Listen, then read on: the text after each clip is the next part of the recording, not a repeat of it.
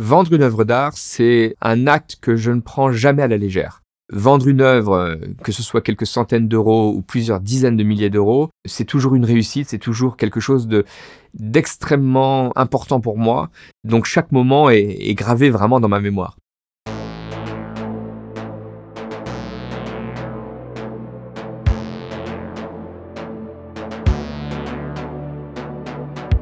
Bonjour à toutes et à tous, je suis Cécile Lombardi et vous écoutez Perspective, le podcast qui explore le médium photographique.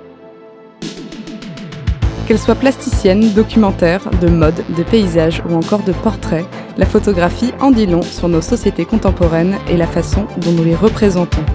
Tous les mois, je vous propose de partir à la rencontre de celles et ceux qui se consacrent au médium et de découvrir leurs interprétations esthétiques et sémantiques de l'art photographique.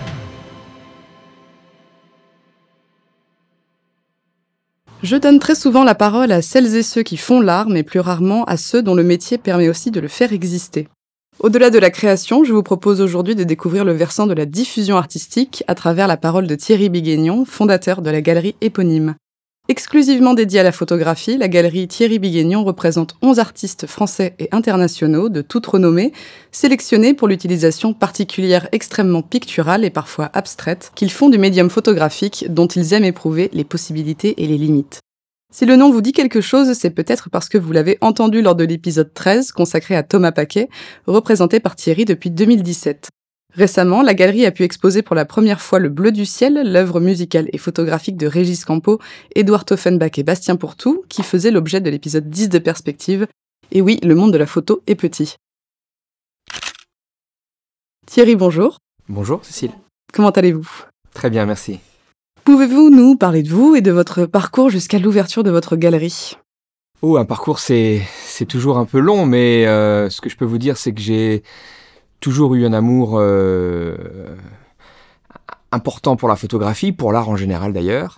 J'ai fait des études de sciences politiques à Londres hein, euh, pendant euh, six ans. Enfin, je suis resté sept ans à Londres.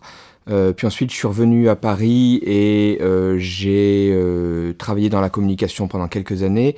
Et ensuite, j'ai créé mon entreprise assez rapidement. Et pendant à peu près une quinzaine d'années, j'ai j'ai été une sorte de, de conseiller culturel, slash curateur, slash commissaire d'exposition. Euh, slash médiateur. Voilà, on peut, peut, mettre pas mal de casquettes. Mais en gros, je, le, gros de ma clientèle, c'était le, les, les, entreprises. Et mon métier consistait à, à, monter des expositions, mais également des événements culturels hors euh, art visuel pour ces, pour ces clients. Et j'ai fait ça pendant à peu près une quinzaine d'années. Et quelle est votre histoire plus spécifiquement avec la photographie? La photographie, ça fait ça fait longtemps en fait. Alors d'abord, j'ai toujours aimé la photographie. Euh, contrairement à certains, je je, je, suis pas moi-même photographe et je suis pas tombé dedans quand j'étais petit avec le laboratoire ou la, chambre noire de mon père ou de mon grand-père. C'est c'est pas ce type d'histoire-là. C'est plus une découverte. Je dirais un peu tardive par rapport à ce type d'histoire ou de parcours ou de trajectoire. Je crois que le premier vrai rendez-vous avec la photographie, assez bizarrement, ça a été une une exposition de Ouija qui a eu lieu au musée Mayol euh, il y a quelques années déjà. Et j'avais fait une, une, une, visite privée de cette exposition avec quelques clients. Et j'ai été frappé en fait par euh, par cette exposition. Euh, je sais pas trop pourquoi en fait. Il y a pas mal d'éléments, mais Ouija, comme on le sait peut-être, euh, c'est un photographe américain qui, euh, euh, dans les années 30, 40, 50, a beaucoup photographié à New York et principalement connu pour sa capacité à être sur des événements assez tragiques un instant euh, T avant même les, les, les, polices, les pompiers, etc. En gros, il photographiait euh, les, les, meurtres, les, euh, les cadavres, les, euh, enfin les, les, victimes de tous ces, de tous ces événements, et il se branchait sur la, la, les ondes de la police et des ambulances new-yorkaises pour pouvoir être avant eux sur place. Il avait monté une chambre noire dans sa voiture et, et il photographiait ces, ces, ces, ces cadavres et, ça, ça m'a, ça m'a vraiment euh, marqué parce que euh, euh, on pourrait croire que cette pratique c'est une pratique un peu de, paparazzi ou ce genre de, pratique, mais en fait pas du tout. C'était, c'était vraiment un artiste et qui avait à cœur d'essayer de saisir ce moment. Alors moi-même, je, je suis pas si intéressé que ça par par la photographie de documentaire ou la photographie de rue ou voilà. c'est pas ça qui m'intéresse le plus. Mais j'ai trouvé, c'est vraiment une exposition qui m'avait marqué et qui qui peut-être est le premier rendez-vous un peu choquant avec la photographie où je me suis dit, en fait, la photographie ouvre tout un tas de possibilités, y compris de photographier les morts. Voilà, donc peut-être un peu bizarrement, c'est, ça a été cette rencontre-là qui, me, qui m'est restée. Galeriste est un métier qui fascine. Comment en arrive-t-on un jour à se dire je vais ouvrir ma propre galerie? En fait, c'est vraiment un cheminement. C'est pas une décision qui se prend comme ça un matin en se réveillant. C'est un cheminement euh, tout, au long de, cette carrière dont je vous parlais, où j'ai conseillé les entreprises, où j'ai monté euh, un nombre très important de, d'expositions et d'événements culturels. Je me suis aperçu que euh, il me manquait dans cette, dans, cette relation une relation entre guillemets d'égal à égal, c'est-à-dire que euh, cette passion que que j'avais euh, pour la photographie, pour l'art en général, euh, je ne la sentais pas partagée, totalement partagée ou également partagée par mes interlocuteurs. Et c'est normal puisque mes interlocuteurs n'étaient pas des, des, acteurs culturels, mais bien des entreprises qui avaient à cœur d'utiliser entre guillemets la photographie pour pour d'autres raisons. Et euh, j'avais envie d'avoir une relation de passionné à passionné. J'avais l'impression que je suis quelqu'un de très enthousiaste et, et très, euh, très passionné. Et j'avais toujours l'impression d'être le seul passionné dans la salle. Alors c'était aussi une force parce que j'arrivais à transmettre cette passion. Mais au bout d'un certain nombre d'années, au bout de 15 ans, je me, je me disais, euh, et je pense qu'il est, il est temps de, euh, de trouver une autre voie où je pourrais euh, davantage partager cette passion et me nourrir également, non pas nourrir uniquement les autres de ma passion, mais de me nourrir également de davantage de la passion des autres. Et la Gary m'a semblé le, le, le choix naturel et idéal. Et donc voilà, petit à petit, j'ai réussi à me lancer. Vous avez créé votre galerie en 2016. Par quel terme la présentez-vous à des personnes qui ne la connaissent pas? Ça dépend euh, leur niveau de, de, connaissance ou leur niveau de euh, euh, d'appréhension du monde de l'art en général, puisque c'est un monde qui est assez opaque, malheureusement, et qui reste encore assez méconnu. Et, et donc, c'est toujours assez difficile de, de parler de ce, de ce monde-là, parce qu'en en, fonction de la connaissance qu'ont les gens du monde de l'art, évidemment, on le présente pas tout à fait de la même manière. Donc, à quelqu'un euh, qui ne connaît absolument rien, j'en resterai au fait que je suis une galerie spécialisée euh, en photographie, exclusivement en photographie, et, j'aime le terme exclusif puisque euh, c'est vraiment important pour moi, euh, au moins de, différencier euh, la galerie d'autres galeries par ce premier prisme, euh, la photographie et que la photographie. Ensuite, lorsque évidemment euh, j'ai en face de moi de, des personnes qui, connaissent beaucoup mieux la photographie, je rentre un peu plus dans le détail de la ligne évidemment, euh, du travail qu'on essaie d'accomplir et, euh, des tenants les aboutissants de ce formidable métier. Si vous deviez définir cette ligne alors c'est toujours une question qu'on me pose et, évidemment c'est toujours un peu compliqué de définir la ligne. Au début j'essayais de, de, de m'arranger avec une pirouette en disant mais écoutez la ligne c'est à vous de la définir. euh, si elle, vous n'avez pas le droit aujourd'hui. Si, voilà, si elle ne se voit pas, je peux je peux malheureusement pas vous aider, mais euh, évidemment euh, on va essayer de la, de la, définir autrement. Non, je dirais qu'il y a plusieurs choses. Euh, D'abord j'ai jamais voulu avoir une ligne trop marquée ou trop marketée. C'est-à-dire qu'il y, y, a quelque chose en moi qui euh, qui n'aiment pas cette, euh, euh, cette injonction-là d'étiquetage ou, d'injonction marketing qui voudrait que on définit une ligne extrêmement précise, extrêmement pointue et on n'en démord jamais puisque ensuite de cette ligne va découler une cible et des actions et des artistes. Et en fait, moi, je conçois pas trop ce métier comme ça. Euh, alors, évidemment, ça part d'abord de ce que j'aime, mais il euh, y, a, y, a, un certain nombre de, de, choses qui reviennent inlassablement. Euh, la première, je dirais, c'est un attrait particulier pour l'abstraction. Ça ne veut pas dire que tous mes artistes traitent de l'abstraction, font de l'abstraction ou se rapprochent de l'abstraction. Un nombre important d'ailleurs ne sont pas dans cette veine-là, mais c'est quelque chose qui me tient à cœur. Je pense qu'il y a beaucoup à faire en, en, en abstraction, euh, en photographie, et il y a un certain nombre d'artistes qui commencent à se, à, enfin depuis longtemps d'ailleurs, qui commencent à se, à s'y intéresser, et, et, je crois que c'est un sujet euh, particulièrement important et qui revient quand même assez, assez fréquemment à la galerie. La deuxième chose qui m'intéresse, c'est, je dirais, le travail sur la matière. C'est-à-dire que on peut souvent considérer que la photographie, c'est un médium assez on, pourrait le considérer comme un médium plat ou, ou bidimensionnel, et finalement euh, que le sujet euh, photographique, le sujet photographié est plus important que la photographie en tant que telle. J'aime beaucoup travailler avec des artistes qui ont une réflexion inverse et qui cherchent à essayer de comprendre la matérialité même de la photographie.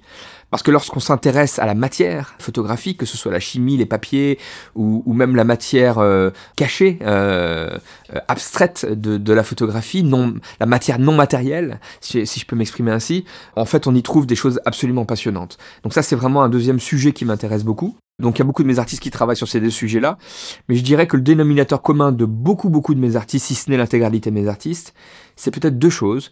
La première, une singularité, une vraie singularité, c'est-à-dire que je crois pas qu'aucun de mes artistes ne soit une citation de quelqu'un d'autre. Je crois pas qu'aucun de mes artistes ne présente des travaux dont on peut dire ah tiens oui j'ai déjà vu ça ailleurs. Alors il peut il peut y avoir des similitudes parfois etc. Mais, mais globalement leur approche est très singulière et ça c'est quelque chose qui me qui me plaît énormément parce que euh, ça, ça dit quelque chose de l'humain qui est derrière euh, euh, l'œuvre et ça ça m'intéresse en tant que en tant que personne et en tant que galeriste mais en tant que personne également. Le deuxième dénominateur commun peut-être à tous mes artistes, c'est ce caractère obsessionnel euh, qu'ont certains de mes artistes, si ce n'est tous mes artistes, dans leur travail, dans leur approche, euh, dans leur recherche. Je pourrais citer plein d'exemples. Quand on parle de Yannick Guedel, c'est vraiment quelqu'un depuis 50 ans qui est totalement obsessionnel dans son travail, qui est, qui est, un peu pour moi le soulage de la photographie. Quand je dis le soulage de la photographie, Yannick Guedel, c'est un bon exemple. C'est-à-dire c'est c'est quelqu'un qui a une ligne qui n'est jamais sortie de cette, cette ligne et qui inlassablement travaille, travaille à essayer d'évoluer, d'améliorer euh, ce sillon qu'il a creusé. Et ce, caractère obsessionnel, on le retrouve chez, chez beaucoup, des, beaucoup de mes artistes. Tout ça construit finalement une ligne petit à petit, même si évidemment les intérêts des uns et des autres euh, peuvent varier, euh, les sujets d'intérêt peuvent varier. J'imagine que vous êtes vous-même collectionneur? Alors ça c'est une très bonne question, la réponse est non. En fait, j'aurais pu l'être, je pourrais l'être, et il se peut que je finisse par l'être. Euh, mais euh, j'essaie de résister. L'envie est absolument irrésistible, donc c'est très difficile, mais euh, j'essaie de résister pour plein de raisons. D'abord parce que j'avais entendu une interview, euh, c'est une anecdote, mais c'est pour expliquer peut-être une partie du fond de ma pensée. Euh, J'avais entendu une interview d'un très grand galeriste que je respecte évidemment beaucoup, qui s'appelle Howard Greenberg, qui est un, une grande galerie, la, galerie Howard Greenberg à New York, euh, spécialisée plutôt évidemment dans la, enfin je dis évidemment, plutôt dans la, dans, la photographie vintage. Euh, et, et, ce très grand galeriste, peut-être l'un des plus grands galeristes euh, euh, contemporains en photographie, et exclusivement en photographie lui aussi, lors de cette interview, cette interview avait euh, expliqué que euh, il était lui-même évidemment collectionneur, grand collectionneur, et que parfois il avait un peu de mal à, à vendre un tirage puisqu'il voulait le garder un peu pour lui quoi. Donc il, il, il hésitait et puis finalement l'envie de collectionneur est tellement forte et tellement euh, ancrée en lui que il avait souvent du mal à résister et, et finalement il s'achetait lui-même, il, il, achetait à sa galerie la photo dont il rêvait d'avoir dans sa collection. Et tout ça au détriment finalement de ses collectionneurs puisque évidemment lorsqu'il n'y a qu'un seul tirage possible ou que euh, il s'octroie le plus beau tirage parmi plusieurs tirages, ben évidemment le collectionneur, ces collectionneurs ne pourront pas euh, euh, l'acquérir. Et j'ai trouvé ça, j'ai trouvé cette anecdote était intéressante, j'ai trouvé ça honnête de sa part de le dire, ça montrait bien évidemment qu'il avait cette, cette passion chevillée au corps et, et cette, ce caractère de collectionneur que je connais bien. Mais je me suis dit en entendant ça, c'est un écueil que je vais essayer d'éviter. Euh, je préfère euh, d'abord servir mes clients et euh, pour moi, il est extrêmement important de, de garder ça à l'esprit. Et donc j'essaye, c'est une façon de répondre à votre question, j'essaye avant tout de, de, euh, de, me mettre au service de mes, de mes collectionneurs. Et si j'étais moi-même un collectionneur, je serais en quelque sorte en concurrence avec eux, et, et c'est une position qui me semblerait un peu inconfortable. Et puis après, il y a d'autres injonctions ou d'autres considérations qu'il faut prendre en ligne de compte. Je pense qu'on fait vraiment bien quelque chose lorsqu'on le fait à fond. Et je suis quelqu'un d'assez euh, jusqu'au boutiste.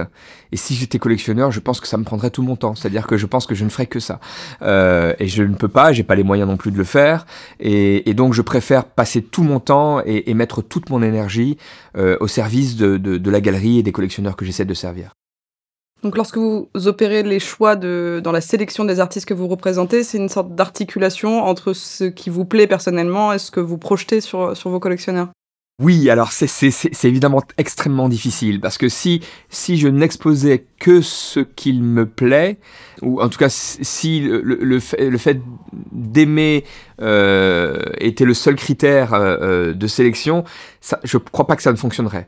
D'abord parce qu'on n'a pas, on partage pas forcément euh, euh, ses goûts avec plein d'autres. Et j'essaie de moi de toucher un, un, public assez large. Et donc euh, il est possible que j'ai des goûts assez assez niches ou assez segmentants ou, ou clivants. Et, et, et, du coup ça, ça, serait compliqué. Donc non je pense que évidemment la, la, la première chose c'est qu'il faut que moi-même j'adore le travail. Sinon je pourrais pas le, le présenter. Et au-delà de le présenter le travail de galerie c'est le défendre. Et pour le défendre il faut évidemment aimer. Mais ça ne suffit pas. Je parlais de lignes tout à l'heure. Il y a tout un tas de critères conscient ou, ou inconscient, euh, je dirais plus que ces critères sont inconscients, mais ils sont euh, constants et, et, ils reviennent inlassablement et donc finalement on devient un peu conscient de cette inconscience quoi voilà. Mais donc il y a des critères qui s'opèrent, qui dictent notre regard au-delà du fait que l'on aime un travail, qui nous poussent à aller chercher un peu plus loin que ça. Je voudrais en savoir un peu plus sur euh, vos collectionneurs, à la fois sur euh, le type de relation que vous pouvez nouer avec eux, également sur leur typologie. Est-ce que, votre clientèle est essentiellement constituée de fins connaisseurs de la photographie? Est-ce qu'elle est aussi principalement constituée de personnes fidèles au fil des années? Fidèles, euh, il y en a beaucoup qui sont fidèles, heureusement. Euh, on compte beaucoup sur cette fidélité. Et je crois qu'au bout d'un moment, au bout d'un certain nombre d'années en tant que galeriste, on a accumulé un certain nombre de, de, collectionneurs en nombre. Et puis il y a un pourcentage non négligeable de ces collectionneurs qui sont fidèles. Et euh, le succès de la galerie repose beaucoup sur eux quand je parle de succès, c'est pas juste euh, succès financier euh, de la galerie ou la capacité de la galerie à survivre dans des moments difficiles, mais c'est également euh, la relation avec les artistes. Parce que en fait, les collectionneurs, évidemment, ils passent par la galerie et ils sont fidèles à la galerie, mais ils sont avant tout fidèles aux artistes. Et ça, c'est ce qui est le plus important. Je crois vraiment qu'un collectionneur euh, digne de ce nom, c'est quelqu'un qui s'intéresse non pas à une œuvre, c'est-à-dire à une pièce, mais euh, qui s'intéresse à une œuvre avec un O majuscule. Donc, qui s'intéresse avant tout à des artistes qui bâtissent cette œuvre. Et ça, ça demande de la fidélité. Et lorsque cette fidélité est là, c'est là que la relation devient vraiment euh, intéressante. Et je crois que, oui, pour répondre à votre première question, j'ai une relation euh, euh, assez proche avec beaucoup de mes collectionneurs. Je crois que je suis pas du tout différent d'autres galeristes en ce point. Je crois que c'est un peu l'apanage de tous les de tous les galeries. On crée une relation particulière parce que on ne vend pas un, un, objet euh, fonctionnel. La relation commence au moment où on commence à expliquer le travail. Et moi, j'aime beaucoup expliquer le travail. Je suis vraiment réputé, entre guillemets, pour ne pas rester assis sur ma chaise, mais de me lever, d'accueillir les visiteurs, euh, quels qu'ils soient, et de leur expliquer un certain nombre de euh, tenants et aboutissants du travail des artistes que je présente. Et la relation commence à ce moment-là. Ensuite, j'aime à dire que j'ai quelques mauvaises habitudes.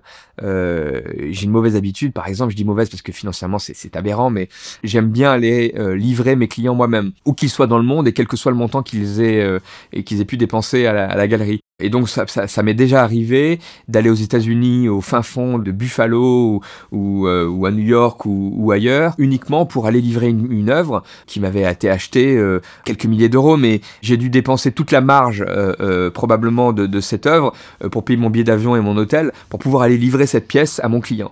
Et je le faisais, et je le fais toujours quand je, je, le peux, bon un peu moins maintenant parce que le Covid nous empêche de faire ça, mais je crois que ça c'est un, un exemple pour vous expliquer que cette relation ça se bâtit, c'est-à-dire que j'ai eu à cœur dès le départ de, bâtir une relation avec mes clients. Et pour moi, livrer une œuvre d'art, c'est excessivement important parce que c'est, encore une fois, c'est pas un objet euh, euh, commun. Et une œuvre en principe qui est achetée par un collectionneur, très souvent, même, oh, d'ailleurs, je dis le collectionneur, mais c'est un amateur d'art euh, ou un amateur tout simplement, quelqu'un qui a eu un coup de cœur.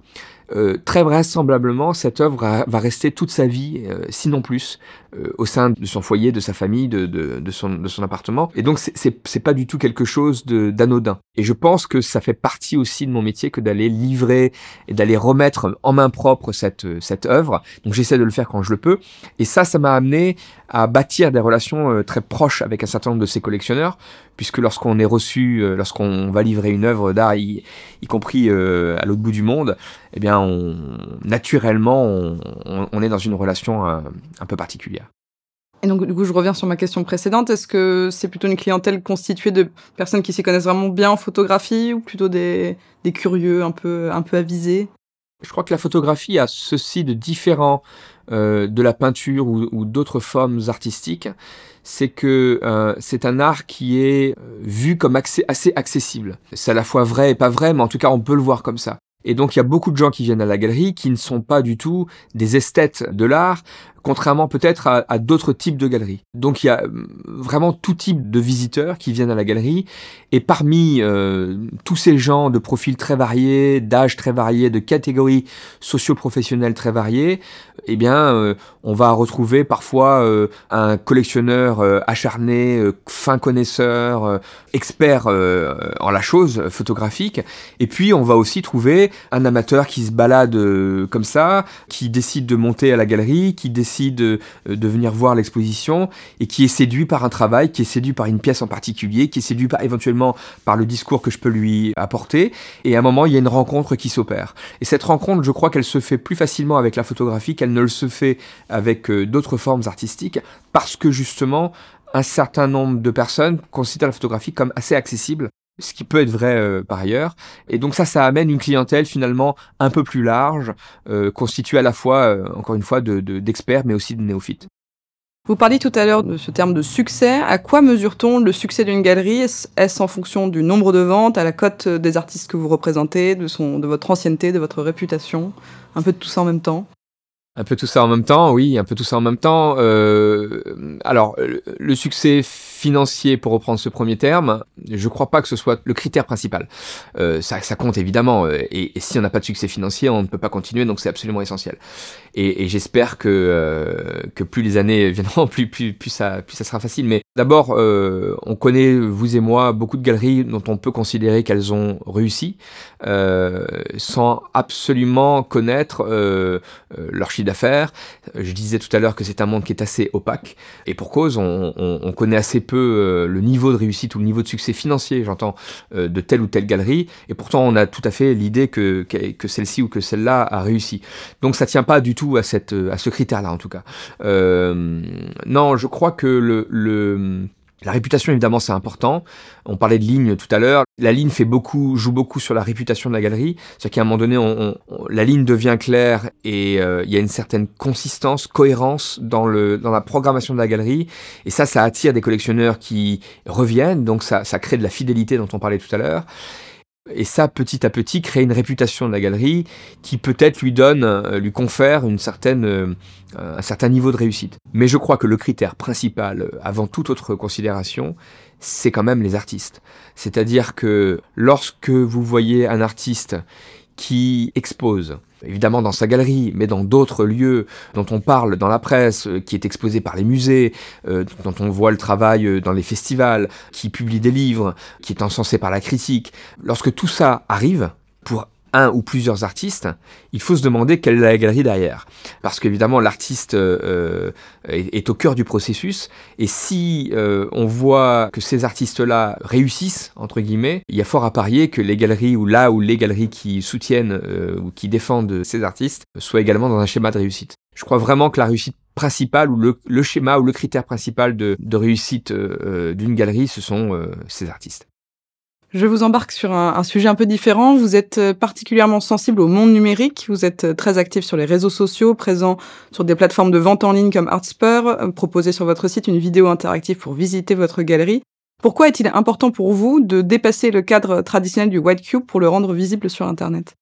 Alors ça, c'est effectivement un de mes sujets de prédilection. je ne sais pas si c'est lié à une question de génération ou de, encore que je suis pas si jeune que ça par rapport à d'autres, mais très vite lorsque je suis euh, euh, lorsque j'ai voulu monter ma galerie, que je visitais beaucoup beaucoup de galeries, que je, je passais tout mon temps dans les foires et, et, dans, et dans, les galeries, euh, je me suis rendu compte d'un certain nombre de choses. La première, c'est que on fait aujourd'hui pour beaucoup de galeries un métier de la même façon que ce métier était fait au début du XXe siècle. Et il m'a semblé assez hallucinant de constater que finalement les galeries en général n'avait pas beaucoup évolué, alors que le monde autour d'elle s'est totalement transformé. Ça, c'était mon premier constat euh, assez négatif et, je me suis, entre guillemets, juré que euh, lorsque j'aurai une galerie, j'essaierai de, bah, d'essayer de faire des choses innovantes, suffisamment innovantes pour changer un peu la donne. À mon niveau, évidemment, mais, mais voilà, d'essayer en tout cas de, d'innover, de rénover, euh, d'apporter un peu de, fraîcheur dans, dans ces pratiques. La deuxième chose que je me suis dite, c'est que on est au 21e siècle, on est en 2021 et Internet est absolument partout euh, et depuis longtemps. Et donc on ne peut pas imaginer que Internet a totalement révolutionné le monde euh, depuis 20 ou 25 ans, mais vraiment totalement révolutionné tous les secteurs d'activité, toutes les pratiques, tous les schémas de pensée depuis 20-25 ans, et par ailleurs penser que euh, la galerie serait euh, ce village euh, gaulois qui résiste au monstre Internet. Et, tout ça sous, sous, sous prétexte que l'art serait évidemment très différent de toute autre considération. Donc moi je ne crois pas que ce soit le cas. Je pense que euh, Internet c'est euh, une opportunité exceptionnelle, euh, y compris pour vendre des œuvres d'art, les vendre, mais avant de les vendre, de les présenter, de les défendre, de défendre un travail, de défendre une démarche, des artistes qu'on représente. Et donc il faut s'emparer de cet outil qui est absolument essentiel et révolutionnaire et, et, et magnifique. Et il y a moult façons de se l'approprier. Et j'essaye euh, bah, à, différents niveaux de le faire. Euh, voilà. Et, pour moi, c'est absolument indissociable de toutes les autres actions que je peux mener. Il serait totalement impensable de me dire demain, bah tiens, je vais arrêter les réseaux sociaux parce que euh, j'aime pas ceci ou j'aime pas cela, ou de ne plus vendre sur Internet sous prétexte que l'art ne se vendrait pas sur Internet. Enfin, je, je pense que c'est absolument essentiel. Je pense qu'il y a encore beaucoup, beaucoup à faire. J'ai beaucoup d'idées, j'ai beaucoup de projets euh, pour essayer euh, d'innover. Euh, il y, a beaucoup de choses qu'on peut aussi dans lesquelles on peut on peut s'inspirer d'autres secteurs et, je suis constamment à l'affût de nouvelles idées pour essayer d'innover dans ce métier. C'est vrai qu'on dit souvent que la révolution numérique, alors déjà il faut dire numérique, faut pas dire digital, dans le monde de l'art et de la culture va, plus lentement qu'ailleurs. Est-ce que vous diriez aujourd'hui qu'elle est arrivée à un niveau un peu satisfaisant dans l'ensemble des galeries? Ah, absolument pas. euh, absolument pas. Juste pour vous donner un exemple, lorsque j'ai démarré la galerie en 2016, donc c'était vrai, mais il n'y a, pas, si longtemps que ça, il y a 5 ans, euh, lorsque j'ai démarré la galerie en 2016, c'était totalement impensable pour 99% des galeries de vendre sur Internet. C'est-à-dire que euh, la plupart, ou enfin plus que la plupart, l'immense majorité des galeries considéraient que de mettre une œuvre à vendre sur leur site Internet était quelque chose d'impensable. Pour des raisons un peu de snobisme d'ailleurs, mais enfin bon, c'était totalement impensable. Aujourd'hui, notamment grâce au Covid, euh, les galeries ont été obligées de repenser un peu leur, euh, leur schéma de vente, euh, leur, leur, canaux de distribution, et donc elles, elles ont commencé euh, à se dire tiens, il faut qu'on fasse des viewing rooms, tiens, il faut qu'on essaie de euh, d'être un peu plus présent, de montrer les œuvres de façon un peu plus numérique, puisqu'on peut un, on peut un peu moins a priori rencontrer nos collectionneurs, nos clients. Donc elles ont essayé de de rattraper un peu ce retard. Mais enfin, on est très très loin euh, de ce qu'on peut trouver dans d'autres secteurs. On est très très loin du potentiel qu'offre Internet. Rendez-vous compte, lorsqu'on parle de photographie, une photographie, c'est une image, et une image, par nature, elle se transporte facilement sur Internet. Et donc, euh, il n'y a, a, absolument rien qui puisse euh, empêcher qu'Internet soit un outil euh, euh, parfait pour une galerie et pour les artistes. Et donc, il y a encore beaucoup à faire. On est très très loin de, ce qu'il faut faire. Il y a encore beaucoup de galeries qui mettent des œuvres sur leur site Internet sans mettre de prix. Enfin voilà, il y, a encore beaucoup de choses à faire. Je, pense qu'on est, est qu'au début. Alors on arrive bientôt à la fin de cette interview. Je voulais vous demander de nous raconter l'un de vos plus beaux souvenirs de vente. Ouh, euh, j'ai beaucoup de beaux souvenirs puisque vendre une œuvre d'art, c'est un acte que je ne prends jamais à la légère. Vendre une œuvre, euh, que ce soit quelques centaines d'euros ou plusieurs dizaines de milliers d'euros, c'est toujours une réussite, c'est toujours quelque chose de d'extrêmement important pour moi. Donc chaque moment est, gravé vraiment dans ma mémoire. Mais peut-être je vais euh, je vais vous raconter l'inverse. Je vais vous raconter un, acte manqué, c'est-à-dire une vente qui n'a pas pu se faire. Au tout début de la, de la galerie, en 2016, je fais une exposition d'une artiste que j'aime beaucoup, que je représente, qui s'appelle Catherine Ballet, qui va bientôt avoir d'ailleurs une exposition dans un musée à, Toulouse, au Château d'Eau. Et donc Catherine Ballet, je présente son, son, son travail, Looking for the Masters in Ricardo's Golden Shoes, un travail anthropologique sur l'histoire de la photographie qu'elle a réalisé avec sa muse, un, homme, un dandy de, de 80 ans, Ricardo, absolument magnifique. Et euh, ce travail plaît beaucoup, l'exposition a beaucoup de succès. Et puis euh, un jour, une, femme vient à la galerie, une américaine, et euh, je commence à discuter, je lui explique le travail, et puis finalement, elle me regarde et elle me dit, euh, ok, elle me dit en anglais bien sûr, je prends tout, j'achète tout. Alors, évidemment, j'étais totalement étonné. J'ai du mal à comprendre. Je, parle non, parfaitement anglais, mais je me dis, mais c'est pas possible, j'ai mal entendu, ça, ça, peut pas, peut pas m'arriver. Et, et, je lui dis, mais comment ça, tout? Elle me dit tout. Euh, et donc, il faut, combien de pièces alors, il faut imaginer que dans la galerie, j'avais exposé une trentaine de pièces, euh, ce qui représentait quand même euh, un montant important.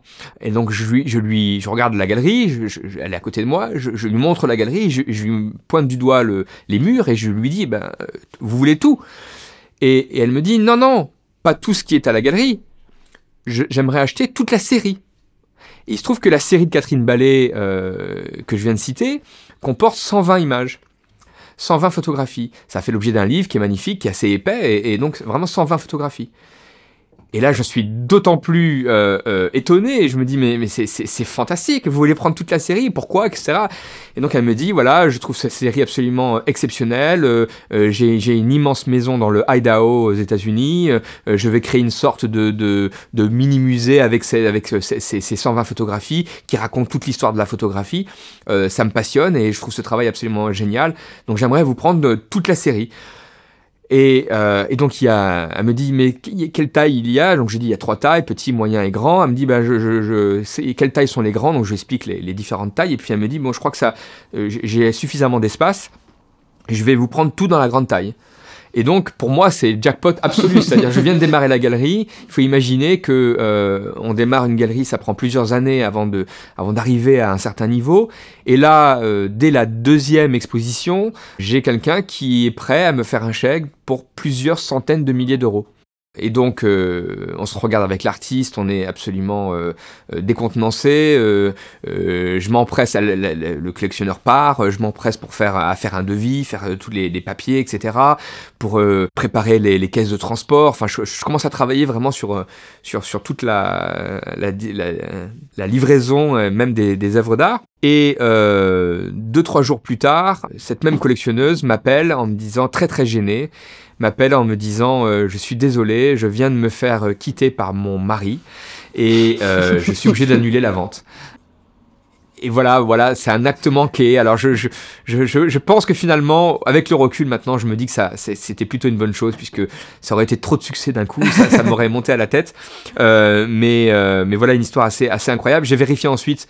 Je me suis dit, est-ce que c'était euh, ouais. une folle ou elle m'a fait croire. Enfin, on croit tout un tas de choses dans ces cas-là.